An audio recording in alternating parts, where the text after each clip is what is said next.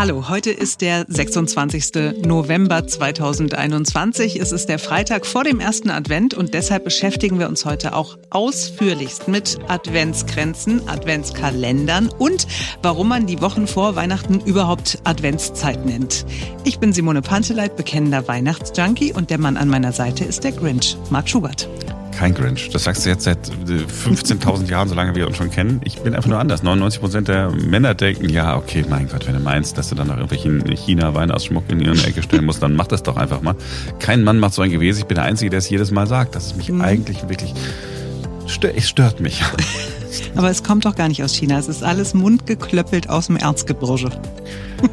Macht es äh, natürlich viel, viel besser. Ich mag ja. diese Erzgebirge-Kunst wirklich sehr, sehr. Also es ist bestimmt ganz schwer, das herzustellen, aber es ist noch schöner, wenn man es dann nicht sehen muss. Wir sind aber am Freitag und wir hören heute nochmal rein in eine neue Folge unseres neuen Podcasts You Name It. Heute geht es da um Scholz und Baerbock. Und wir sprechen über einen Mann, der wie ein künftiger Kanzler geklungen hat. Es ist nicht Olaf Scholz. Jetzt beginnt ein neuer Tag. Wenn es in der Politik einen wichtigen Posten gibt, dann ist es völlig normal, dass es mehr als nur eine Frau oder einen Mann gibt, der oder die sich das vorstellen kann. In Zeiten wie diesen ist vielleicht die Chefposition im Gesundheitsministerium nicht gerade so beliebt. Aber gut, damit muss sich die SPD rumschlagen und Olaf Scholz muss es Karl Lauterbach dann irgendwann erklären, warum er den Job nicht bekommt, wenn es soweit ist. Wir sind bei den Grünen, bei denen am Tag nach der Koalitionsvertragspräsentation der unangenehme Alltag angefangen hat. Es gab hinter den Kulissen ein Gezerre darum, wer welchen Posten denn nun bekommen soll, also ähm, Ministerposten, wollten wir eigentlich drüber sprechen.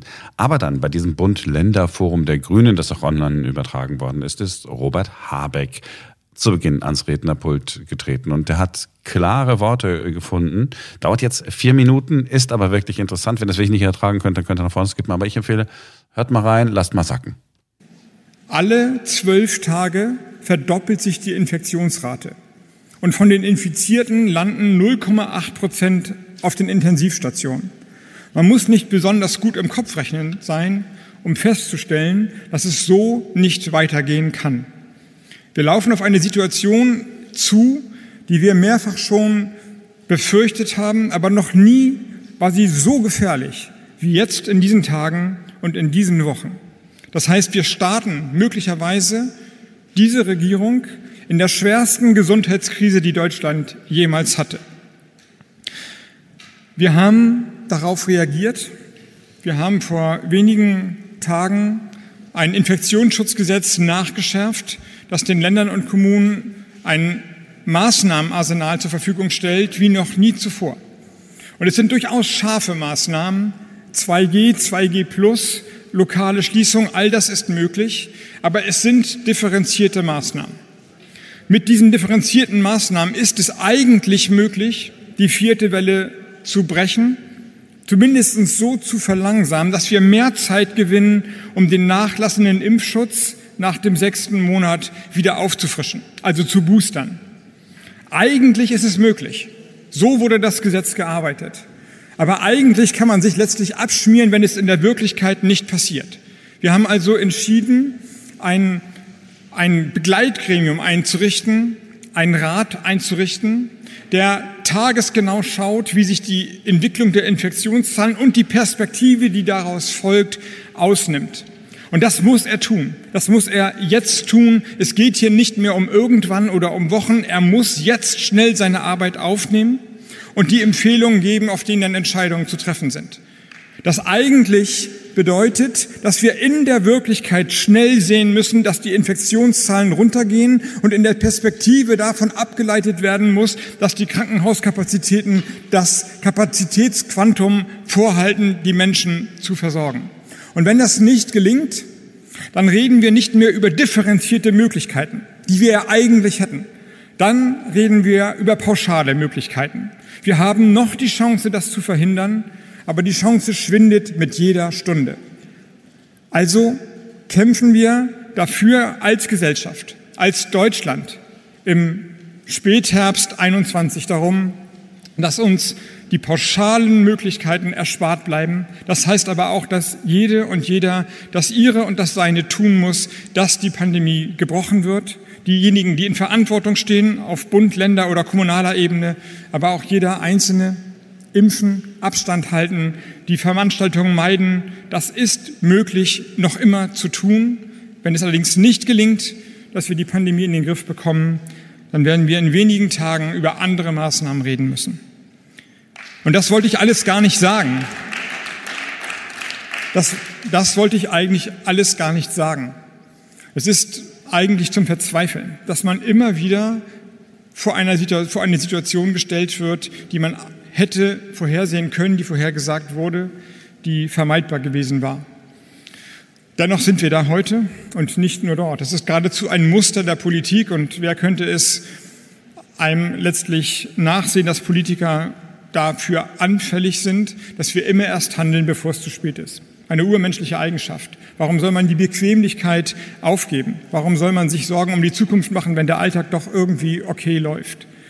Wir haben dieses Muster, das aufzubrechen und Politik in eine andere Verantwortungsposition in den letzten Jahren, vor allem über das So, also äh, war doch ganz interessant. Also vier Minuten Politikerrede, ja, wir machen es ja nicht regelmäßig. Also Olaf Scholz hätten wir jetzt hier nicht äh, vier Minuten am Stück reden lassen, aber äh, war doch ganz interessant, ne? Also auf jeden Fall. Also ich fühle mich total abgeholt von dem, was er sagt. Und er hat so ein bisschen was Pastorales, finde ich. Mhm. So wie, als ob er von der Kanzel spricht. Aber das, was er sagt, äh, nehme ich ihm total ab. Ich nehme ihm ab, das ist dieses Eindringliche, ne? Was für eine beschissene Situation gerade. Und wir sind alle mit dran schuld, dieses Selbstkritische auch noch.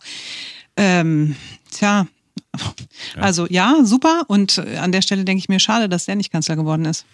Wenn wir es mal vergleichen, also was haben wir gestern von Olaf Scholz gehört? Zugegebenermaßen, der saß in Interviewsituationen, aber der hätte natürlich auch äh, Worte finden können. Immerhin äh, will er ja unbedingt äh, Kanzler werden. Das war das natürlich alles lahm, was der da fand ich gegeben hat. Politikergequatsche, ja, der hat ja äh, ein bisschen langweiliger geklungen als irgendeine äh, Verwaltungsstrukturreform am Ende der Welt. Also insofern äh, fand, hat mich das beeindruckt. Ich habe versucht, genau während er das gehört, und ich habe mehrfach jetzt gehört, so herauszufinden, okay, wen hat er denn eigentlich gemeint? Er hat irgendwie an alle appelliert, aber dann hat er auch gesagt, wir Politiker, und jetzt ist meine Vermutung, ist nur eine Unterstellung, eigentlich wollte er sagen, hier, Achtung, erstens, liebe noch äh, Regierung, die ihr da gerade im Amt sitzt, macht schon mal, wir, wir stimmen mit euch. Klammer mhm. auf, äh, ich habe den die, die drei Buchstaben FDP jetzt nicht erwähnt, aber an die geht das hier eigentlich auch, weil die, die haben uns das Ganze irgendwie eingebrockt. Ich wollte den Koalitionsvertrag nicht gefährden. Interpretation. Mhm. Ansonsten war es einfach äh, eine Lockdown-Ankündigung und da hat ein ganz normaler Mensch gesprochen. So mhm. kann man die Menschen heute im 21. Jahrhundert glaube ich, erreichen. Und nicht so wie Olaf Scholz, der ein Abziehbild eines Politikersprechs aus den 70er Jahren ist. Und ich meine nicht Franz Josef Strauß. Gut, aber damit wirst du dich jetzt die nächsten vier Jahre anfreunden müssen. So, es soll schön werden, es soll besinnlich werden. Es ist Freitag, Simone, wir können doch Ja, der schön. Freitag vor dem ersten Advent. So. Am Sonntag zünden wir alle wieder kollektiv eine Kerze an auf dem Adventskranz. Alle außer Marc. Ich habe wirklich noch nie einen Adventskranz. Ich, ich schwöre dir, in meinem ganzen Leben, und ich wohne schon sehr lange äh, nicht mehr zu Hause bei meiner Mutter, da gab es Adventskranz und alles Mögliche in, ist, ist Gott sei Dank nichts in Flammen aufgegangen, ja, aber äh, ich schließe nicht aus, dass es immer nur eine knappe Geschichte war. Ich, ich wüsste nicht, wo ich den hinstellen sollte. Ich, der würde mich anstrengen. Ich hasse es, wenn die äh, Kerzen nicht gleichmäßig runterbrennen. Ähm, ich hasse es, wenn man äh, denkt, oh, hast du eigentlich, ja, das Scheiße, brennt die Kerze noch? Äh, pff, nee, also nee. Und dann trocknet und dann trocknet die, die, wie heißt das? Die Tannen, das Tannenzeug trocknet dann so, das liegt dann irgendwie rum, dann trittst du dann mit dem Fuß rein. Das weiß ich noch, als ich noch zu Hause gewohnt habe, immer ein bisschen in irgendwas reingetreten, was, ach, aber es gibt eine Vielzahl von unterschiedlichen Adventsgrenzen. Also ich könnte dir mal ein paar Bilder schicken, wenn du möchtest, nach der Aufzeichnung dieses Podcasts. Ja. Gibt's ja auch aus Stein, aus Holz, aus Beton, aus, aus allem. Du musst nicht unbedingt Tanne nehmen. Du könntest auch E-Kerzen nehmen, aber auf jeden Fall braucht man ganz dringend einen Adventskranz, um die Vorfreude zu erhöhen und die Wartezeit bis Weihnachten zu verkürzen.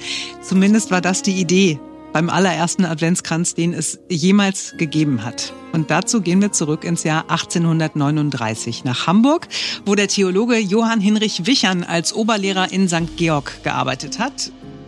St. Georg war damals ein Elendsquartier schon immer gewesen. Im Grunde im Mittelalter stand hier der Galgen. Hier wurden die Pestkranken und die Aussätzigen hin verbannt. Heute ist schön da. Sehr schön. Ich äh, kann mich tatsächlich nie erinnern, dass ich da schon mal gewesen wäre. Aber damals war es halt ganz, ganz schlimm.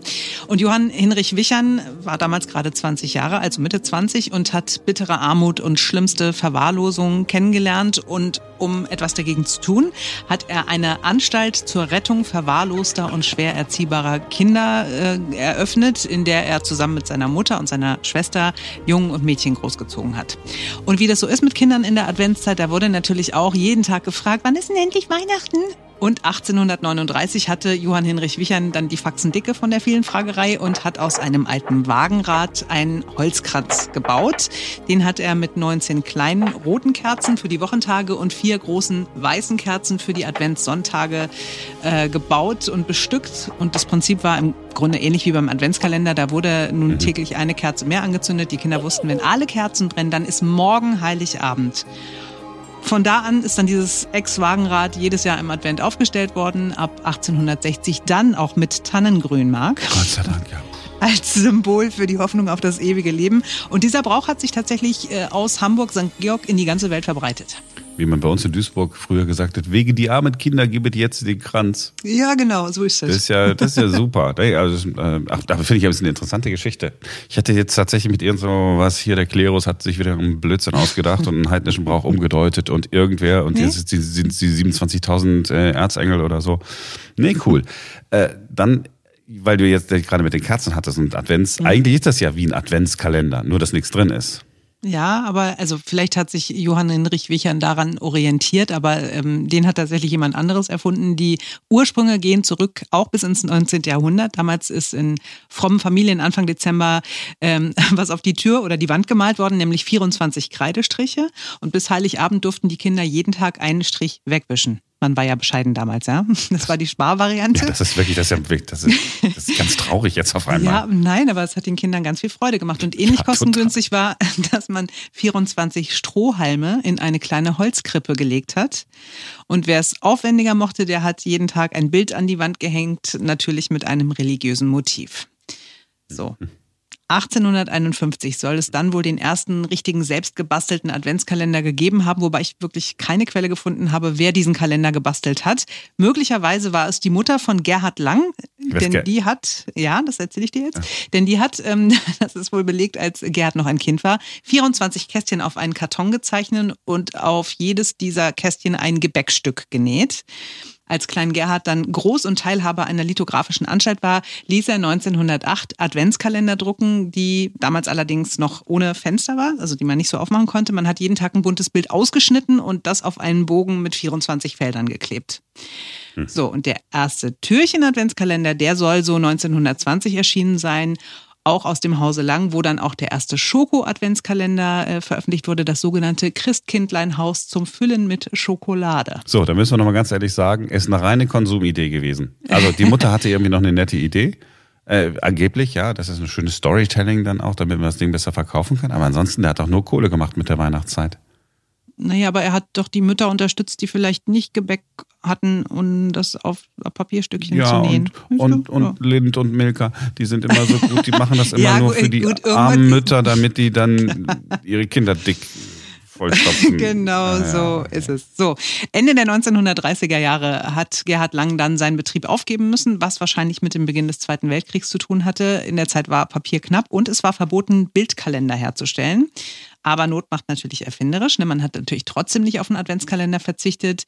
Damals sind in Deutschland Adventskerzen sehr populär geworden. Und da stehen also 24 Zahlen drauf. Jeden Tag wurde die Kerze ein bisschen abgebrannt bis zur nächsten Markierung.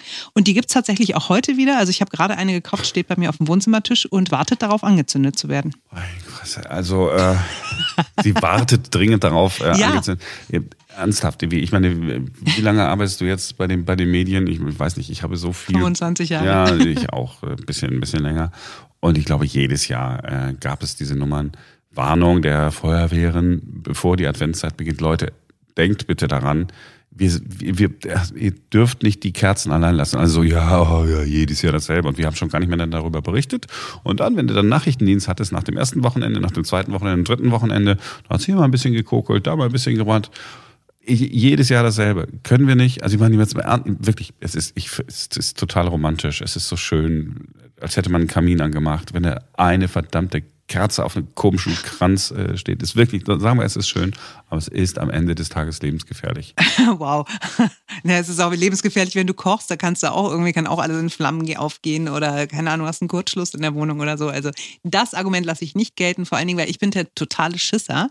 Ich sag's ja immer wieder, ich bin Polizistentochter. Mein Vater hat immer gesagt, auf gar keinen Fall Kerzen unbeaufsichtigt brennen lassen. Also tatsächlich. Ja, aber dazu so, muss man kein Polizist, das ist ja das, was ich gerade gesagt habe. Und dann gehst ja, du einmal ja, noch raus und das geh, geh ich, Nein, aber dann mache ich die Kerzen tatsächlich aus und ich habe auch meine ganze Familie darauf getrimmt, dass Kerzen nicht unbeaufsichtigt brennen dürfen. Und ich mache die auch, also ich habe nicht den klassischen Adventskranz mit Tanne und äh, wo es dann so richtig schön in Flammen aufgehen kann, sondern meistens sind die Kerzen in irgendwelchen Gläsern drin oder das ist irgendwie so, dass es das ist schon ein Netz mit doppeltem Boden eingebaut ist, nicht alles hier verbrennen kann.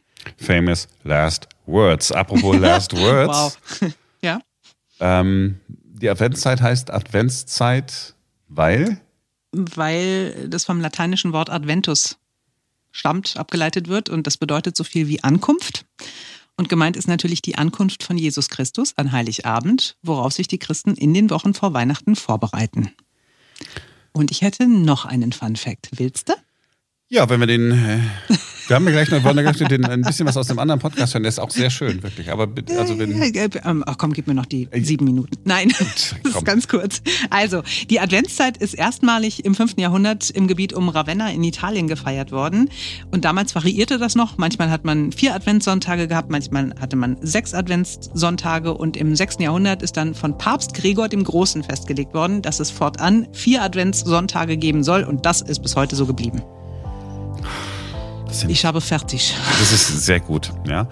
Und dann können wir dann sagen, oh, krass, und wenn diese alle jetzt schöne Einkaufssonntage wären, dann wäre es richtig toll.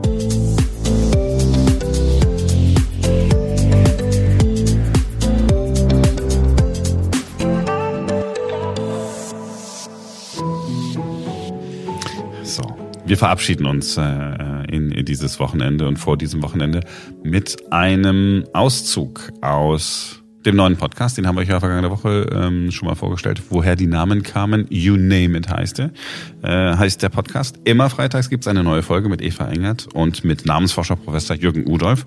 In einer der letzten beiden Folgen haben die beiden sich ja schon mit dem Namen Laschet befasst, wegen Armin Laschet, aber der ist natürlich jetzt wirklich Vergangenheit. In der neuen Folge geht's um zwei Namen mit Zukunft. Scholz und Baerbock. Es ist sehr cool, was man alles äh, erfährt. Diese Passage hört ihr jetzt. Wir haben ja in der letzten Folge schon geklärt, ja, dass manche Namen von Ortsnamen kommen, wie bei Armin Laschet. Und machen wir uns doch jetzt mal an Annalena Baerbock. Warum heißt Frau Baerbock Frau Baerbock? Sehr gerne. Hättest du eine Vorstellung, Eva, woher dieser Name kommt? Naja, also Bär und Bock, das sind ja jeweils Worte. Ein Bär ist das große, wuschelige Raubtier. Und ein Bock, äh, das kann entweder ein männliches äh, Vieh sein. Oder so ein, äh, wo man drüber springt beim Sport oder so ein Holzbock oder sowas. Oder ein Bock ist, glaube ich, auch ein Wort für Zecke. Nur haben wir ja schon gelernt, dass das nicht unbedingt immer die Bedeutung sein muss, sondern dass es auch von ganz woanders herkommen kann. Richtig, und es kommt hier ganz woanders her. Äh, ich mache ja bei jedem Familiennamen die Verbreitung. Und der Name Bärbock, mein lieber Mann Eva, den gibt es nur sechsmal auf einer Telefon-CD von 2002. Nur sechsmal unter 35 Millionen. Stell dir das mal vor. Ja, man kann die Zahl ein bisschen erhöhen. Sie schreibt sie ja vorne mit AE. Ne? Man kann die Zahl ein bisschen erhöhen, wenn man jetzt das Ä dafür einfügt. Ne? Also Bärbock mit Ä geschrieben. Gibt es 16 Einträge. Ist auch nicht umwerfend. Ne? Ein äußerst seltener Name. Ein normaler Name, ich spreche jetzt nicht von Meier oder, oder Schulze oder wo wir drauf kommen, sondern ein normaler Name hat etwa 400 bis 500 Einträge. Das ist so das Normale. Also, was ist hier los? Ein äußerst seltener Name. Und jetzt hilft, und das mache ich ja bei jedem Familiennamen, die Verbreitung. Wo kommt denn dieser Name Baerbock vor? Und das kann man heutzutage mit äh, Karten machen. Und da sehen wir, dass der Name Baerbock als Familienname vor allen Dingen in Brandenburg vorkommt, und zwar im Kreis Lebus und bei Frankfurt-Oder. Da kommt sie doch auch her, oder? Ja, genau. Da ist der Name häufig und daher kommt sie auch. Und dann können wir schauen, wie können, finden wir etwas, finden wir vielleicht einen Namen, der uns da weiterhilft. Und diesen Namen gibt es tatsächlich. Es ist ein Name in der Niederlausitz, der heißt heute Bärenbrück. Und dieser Name Bärenbrück, das müssen wir jetzt wissen, hat auch eine sorbische Form. Denn du wirst es wahrscheinlich wissen, in Brandenburg, in der Lausitz, auch in Sachsen, gibt es Bereiche, in denen noch Sorbisch gesprochen wird, Spreewald und so. Und dieser, die sorbische Form dieses Ortsnamens lautet Barbuk. Jetzt siehst du schon, da ist schon eine gewisse Ähnlichkeit da, ne? Bärenbrück und Barburg. Läuft das jetzt auch wieder darauf hinaus, dass der Name von einem Ortsnamen kommt? Ja, genau. Darauf läuft das hinaus. Genau das ist der Punkt. Äh, Frau Baerbock trägt einen Familiennamen, der auf einen Ortsnamen zurückgeht. Und zwar auf diesen Ortsnamen Bärenbrück in der Niederlausitz. Äh, die könnten ja vielleicht mal Frau Baerbock zum Ehrenbürger machen oder zur Ehrenbürgerin. Ne? Wie kommt es, dass, ähm, dass es so selten ist, dieser Name? Weil Laschet gibt es ja häufiger offenbar und der kommt ja auch aus einer Ortschaft. Richtig, also dieser Name, der Ort ist ziemlich klein. Ne? Und äh, äh wenn du also den Namen Hamburger hast oder Berliner, dann wirst du wesentlich mehr äh, Leute finden oder Hildesheimer oder Merseburger, die sind relativ häufig, weil die Orte eben auch größer sind und eine größere Bedeutung gehabt haben. Hier haben wir also einen kleinen Ort und deswegen haben wir nur wenige Familiennamen, die darauf zurückgehen. Ich habe Bärenbrück gerade gegoogelt. 252 Einwohner stand 2011. Das erklärt einiges. Ja, das ist also kein großer Ort. Also verständlich, dass nicht allzu viele Personen davon abgeleitet sind. Und was bedeutet der Ortsname? Ja, die ältesten Formen zum ersten Mal überliefert im Jahre 1400. 1400 ist der Ort zum ersten Mal erwähnt.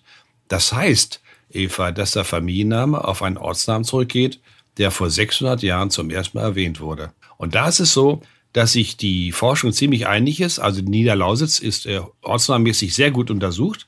Und da ist man sich einig, dass im zweiten Teil ähm, äh, nicht Bruck oder Brücke gestanden hat, sondern Bruch. Und zwar Niederdeutsch Brok.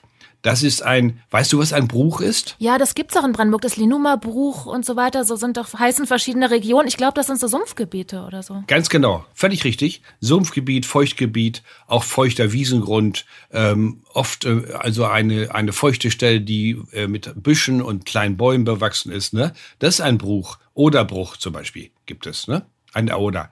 Und äh, das also steckt da drin. Und im ersten Teil, da ist es jetzt schwierig. Da können wir in der Tat nicht genau sagen, was steckt da drin. Ist es der Bär, das Tier? Oder sind es die Beeren? Also, ne? Brombeeren, was haben wir da im Wald? Ne? Oder äh, etwas in der Richtung. Und das können wir nicht mehr genau sagen. Ich tendiere zum zweiten. Und ich würde also den Ortsnamen erklären als ein, äh, als ein Ort in einem feuchten Gebiet, in dem Beeren äh, früher gewachsen sind. Ich finde es hochspannend, dass Frau Baerbock einen derart seltenen Namen trägt. Ja, ganz anders als der SPD-Kanzlerkandidat, ne, Herr Scholz? Genau, Herr Scholz. Kannst du tippen, wie viele Menschen Scholz Auch heißen? bestimmt so, bestimmt fünfstellig, vielleicht, also. Ja, super, vollkommen richtig. Also, Telefon-CD 30.000, Eva. 30.000 Scholz. Und das muss man hochrechnen, weil ja nicht jeder Telefon hat. Und wir wissen aus Erfahrung, wir können rechnen mal 2,7 oder 2,8. Dann kommen wir auf etwa 60.000 und dann noch ein paar dazu. Also 80.000 etwa heißen Scholz. Das ist eine Menge. Ne? Und wie kommt man zu diesem Namen?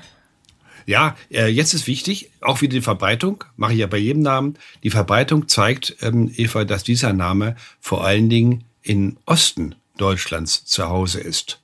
Und das hat einen Grund, denn das O in Scholz ist ein Hinweis auf das Ostmitteldeutsche. Die normale Form, die nicht im Ostmitteldeutschen vorherrscht, ist nämlich Schulz. Ja. Schulz, Scholz, Schulze. Richtig, genau. Und dann haben wir noch Varianten. Wir haben kein Z, sondern wir haben ein T. Zum Beispiel Scholte oder Schulte. Und hier hast du zum Beispiel beim T äh, Scholte, Schulte hast du die niederdeutsche Form und die Z-Form ist die hochdeutsche. Das hat wieder was zu tun mit der hochdeutschen Lautverschiebung, die wir vorhin schon angesprochen haben. Woher kommt der Name? Alle diese hängen äh, zusammen und haben eine Grundlage.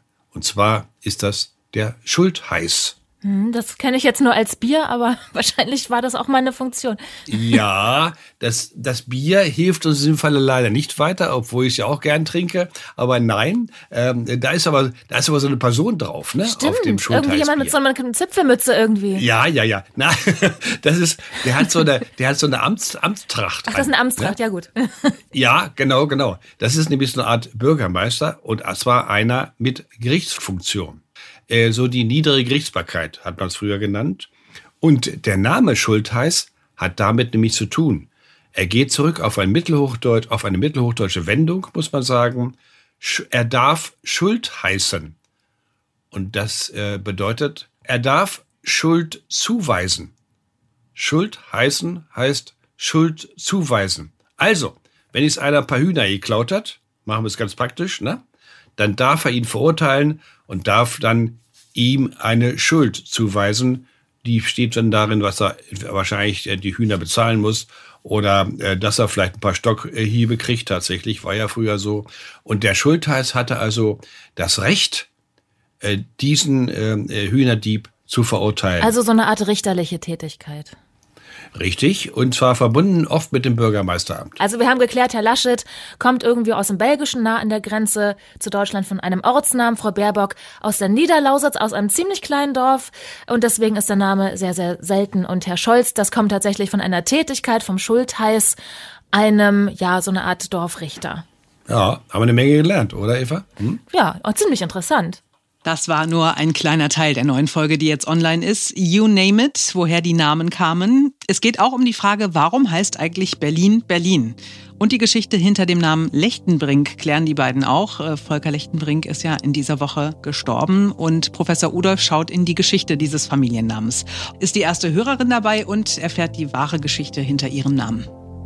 Das war's für heute. Ähm, wir wünschen euch ein schönes Wochenende. Wir sind am Montag wieder für euch da, denn dann ist wieder ein neuer Tag. Bis dahin, lasst es euch gut gehen.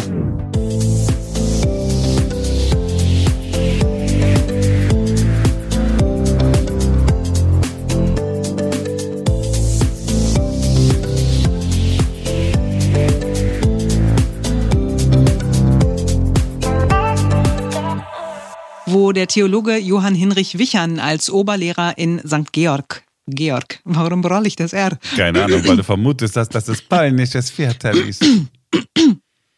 Also.